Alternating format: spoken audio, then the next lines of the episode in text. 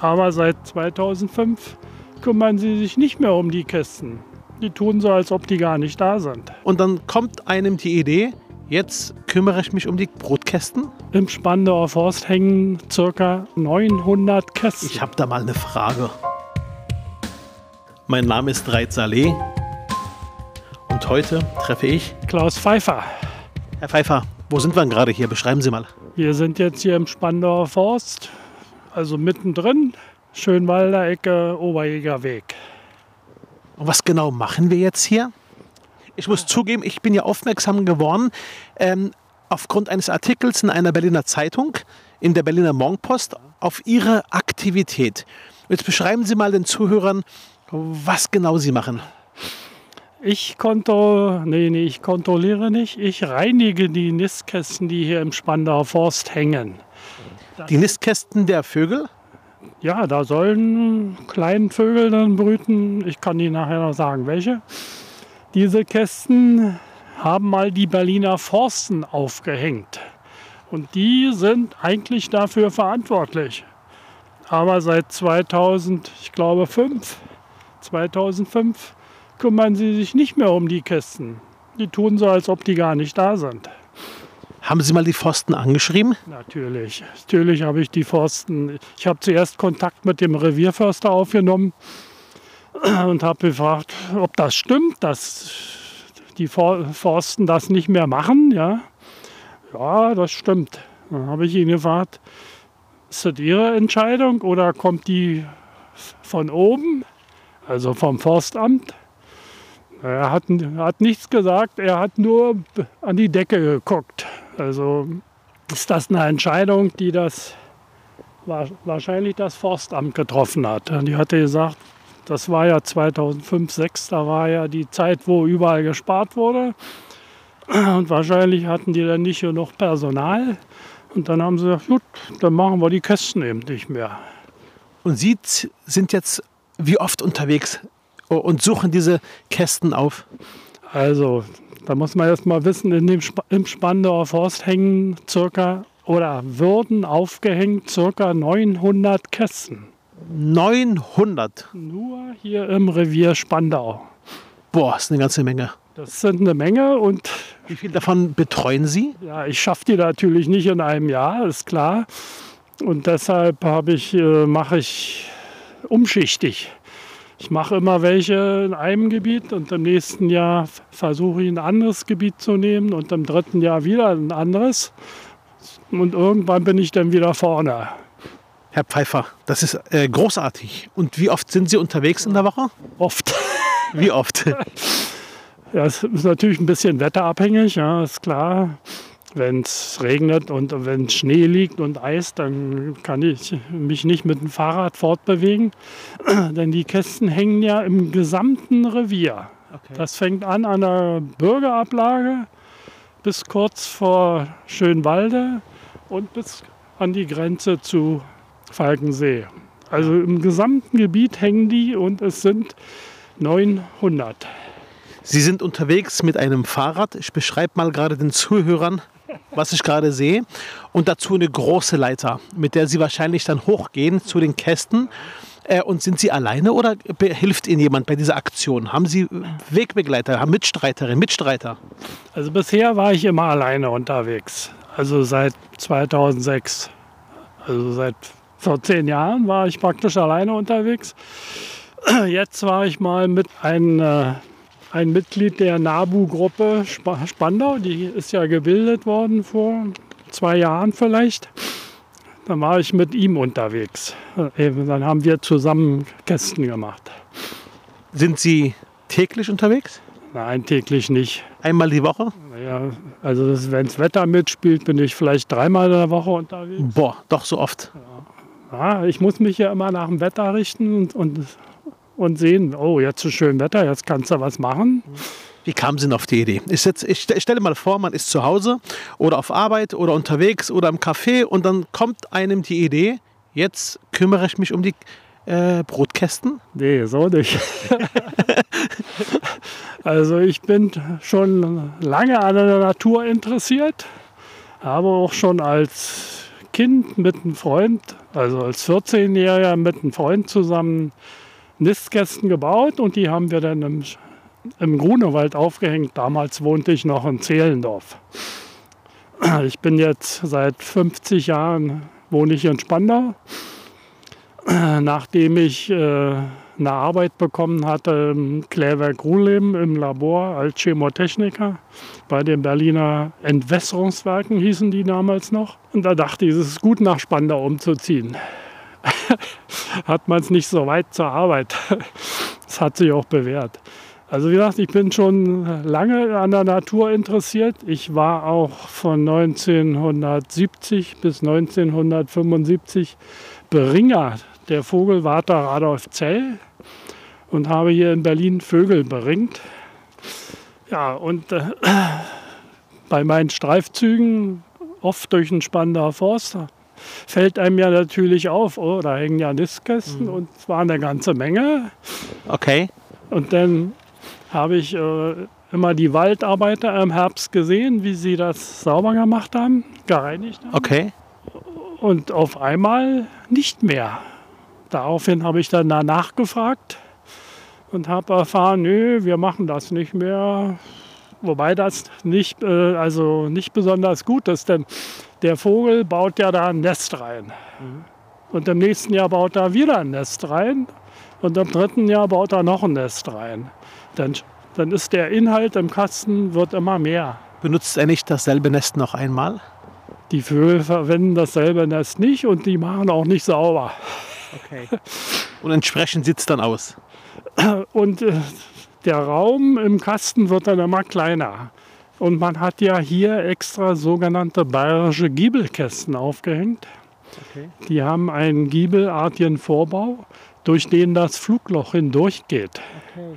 Und das soll verhindern, dass der Marder, der ein schlaues Kerlchen ist, durchs Flugloch greift und dann den brütenden Vogel oder die Jungen erbeutet.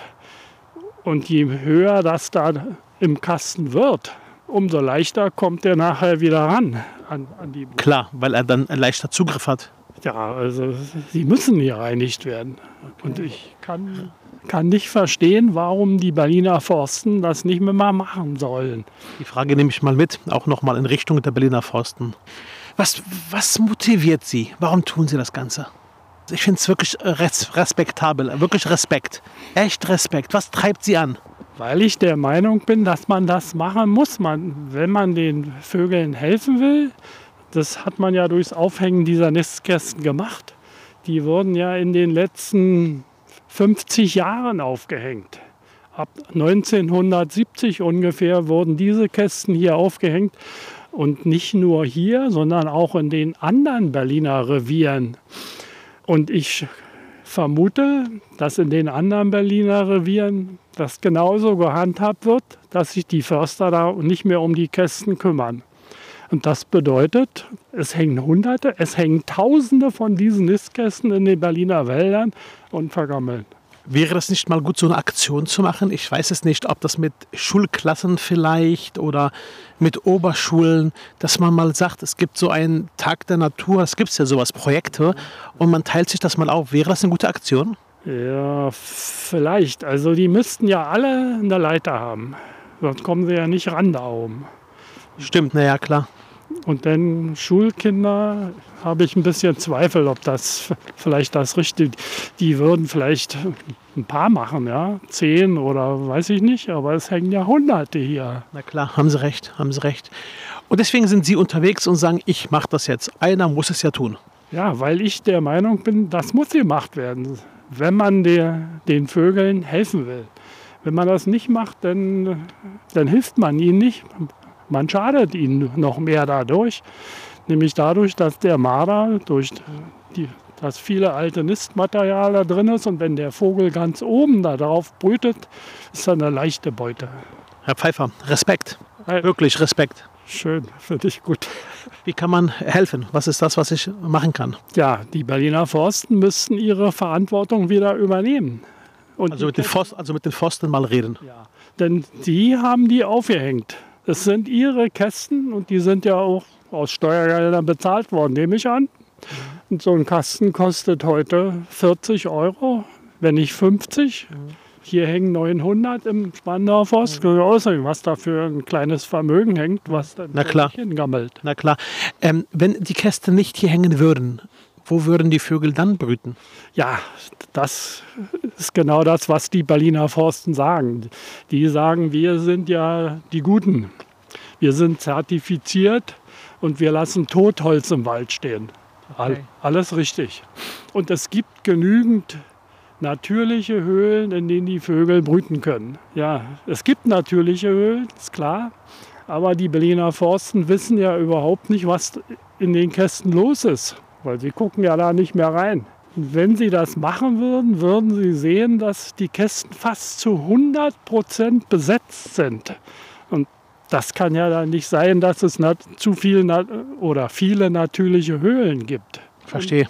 Und was sind natürliche Höhlen? Natürliche Höhlen sind einmal Spechthöhlen, die der Specht für sich anliegt und den dann nachher andere Vögel benutzen. Oder das sind ausgefaulte Astlöcher, aber die sind alle nicht optimal, gerade für diese Kleinvögel. Sie haben ein Fahrrad dabei, ich habe es gerade erwähnt, Sie haben eine Leiter dabei und kein weiteres äh, Werkzeug. Doch, ihr habt einen Hammer und eine Zange und einen Spachtel dabei. Okay, was machen Sie mit, der, ähm, mit diesem Werkzeug? Also den Hammer brauche ich, um mal einen Kasten, der runtergefallen ist, neu aufzuhängen. Auch beim, bei den letzten, auch bei den letzten Stürmen hier in Berlin sind viele Kästen äh, beschädigt worden. Das heißt, Sie machen nicht nur sauber, Sie reparieren auch.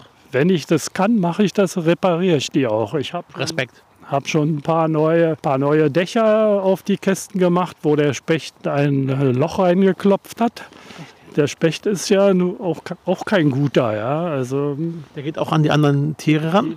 Der geht auch an die Brut ran und verfüttert die an seine eigene. Ach so, okay. Und deshalb klopft er mal ein Loch rein, mal ins Dach, mal an die Seite, mal macht er das Flugloch größer, um dann da ranzukommen. Okay. Sind diese Kästen aus einem Material, das, wo, wo auch Zement drin ist, ja, die sind also sehr, sehr stabil. Zumindest in den ersten Jahren. Also ich bin sicher, der Kasten ist jetzt 40 Jahre alt. Und da zu Anfang schafft er das noch nicht, die Kästen aufzuklopfen. Ne? Herr Pfeiffer, ähm, wirklich Respekt äh, ähm, für das, was Sie leisten. Wirklich Respekt dafür. Ähm, mit den Försten rede ich gerne. Und ansonsten, ähm, wenn ich irgendwie anders helfen kann, äh, indem wir gemeinsam eine Aktion starten, vielleicht mal mit einer Oberschule, dass wir mal äh, junge Leute hier, die Lust haben, die helfen wollen, versammeln. Und wir machen mal gemeinsam, da wäre ich auch gern dabei, an der Stelle ganz deutlich. Ge- Gerne. Sagen Sie einfach Bescheid, wie wir helfen können. Und dann machen wir mal eine gemeinsame Aktion daraus. Was halten Sie davon? Können wir gerne machen, aber als erstes sind die Berliner Forsten die Ansprechpartner. Habe ich verstanden. Genau. Denn wie gesagt, die haben sie aufgehängt und die haben sich aus ihrer Verantwortung mal gestohlen, wenn ich gut. Herr Pfeiffer, zum Schluss äh, gibt es eine Schnellrunde. Ich nenne zwei Begriffe und Sie suchen sich einen Begriff aus. Kriegen wir es hin? Ja, Auto oder Fahrrad? Fahrrad, Hund oder Katze? Hund. Marder oder Specht? Oh, die sind beide nicht gut für die Vogelwelt. Marder oder Specht? Dann lieber Specht. Grillhähnchen oder Tofu? Was war das erste? Grillhähnchen. Nee, dann Grillhähnchen. Essen Sie doch Grillhähnchen? Ja, ich bin, Tofu mag ich nicht. Okay. Spandau oder Zehlendorf? Ah, Spandau. Wald oder Wiese? Wald. Biden oder Trump? Oh, Biden. Rot oder Grün? grün. Ich habe Rot gehört. Von wem? Danke fürs Gespräch. Gerne, Vielen Dank. gerne.